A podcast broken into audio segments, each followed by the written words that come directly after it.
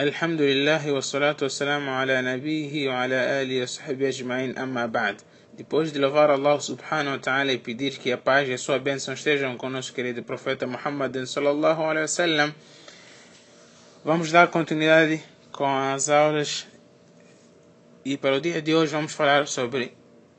um outro tema que é قلب المؤمن بين الخوف والرجاء والمحبة o coração do crente, o coração do mu'min deverá ter nele o temor e a confiança, a esperança e o amor por Allah subhanahu wa ta'ala. Para dizer que são essenciais esses sentimentos de temor, confiança e amor por Allah subhanahu wa ta'ala, pois não deve apenas o crente ter a esperança ao cometer, por exemplo, o pecado, só por alegar que Allah subhanahu wa ta'ala Ghafur Rahim, Allah subhanahu wa ta'ala é perdoador e por isso que ele tem esperança vai cometer o pecado. Pois isso fará com que o seu iman, a sua fé, venha se regredir, a sua fé venha baixar tanto e será das pessoas mais desleixadas.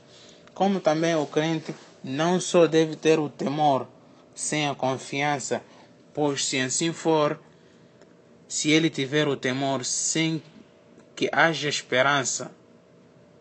da parte de Allah subhanahu wa ta'ala, então o levará ao desespero. Deve sim ter as duas coisas, o temor em momentos necessários para tal e a confiança em momentos necessários para tal. Allah subhanahu wa ta'ala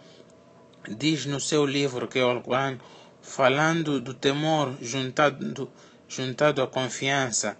أمن هو قانت آناء الليل ساجدا وقائما يحذر الآخرة ويرجو رحمة ربه قل هل يستوي الذين يعلمون والذين لا يعلمون إنما يتذكر أولو الألباب salvar-se-á do infernal quem durante a noite é devoto, prosternando-se ou orando de pé, precatando-se da derradeira vida. Vejamos aqui esta parte, precatando-se da derradeira vida e esperando pela misericórdia de seu Senhor. Quer dizer que o crente deverá ter o temor, temer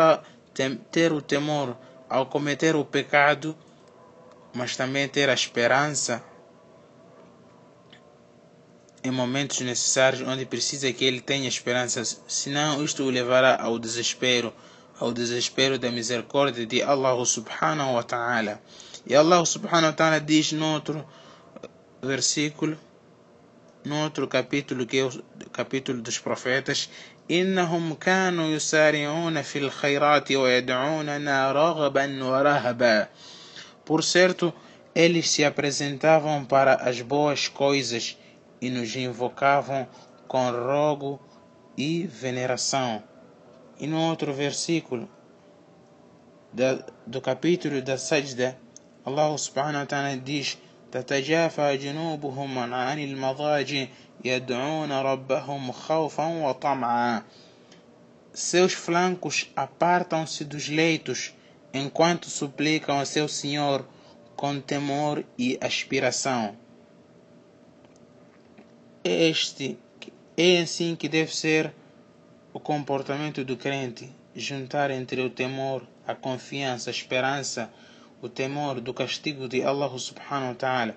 temer que o seu pecado leve-lhe leve ou induza-lhe a fúria de Allah subhanahu wa ta'ala, confiar,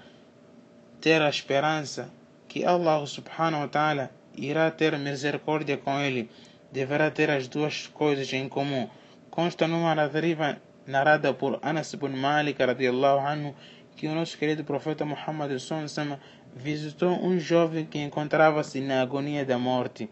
e perguntou-lhe Keifa tajiduka? Como é que te sentes? Este jovem respondeu Wallahi ya Rasulallah inni arju Allah wa akhafu dhunubi Ó mensageiro de Deus, eu juro em nome de Allah que tenho esperança e tenho a confiança em Allah, mas também sinto medo, tenho temor pelos meus pecados. O profeta Muhammad sallallahu alaihi wasallam disse: فقال رسول الله صلى الله عليه وسلم لا يجتمعان في قلب عبد في مثل هذا الموطن إلا أعطاه الله ما يرجو وأمنه مما يخاف Não se juntam estas duas coisas, que é o temor e a confiança neste momento de agonia da morte, senão Allah subhanahu wa ta'ala lhe concederá o que espera e o livrará do que teme. E o amor referido que deve também haver depois do temor e da esperança é de a pessoa fazer muwafaqat al-habib fi al-mashhad wal-maghib é a pessoa fazer aquilo que é contenta Allah subhanahu wa ta'ala abertamente ou escondidamente é assim que deve ser o comportamento de um verdadeiro crente وآخر دعوانا أن الحمد لله رب العالمين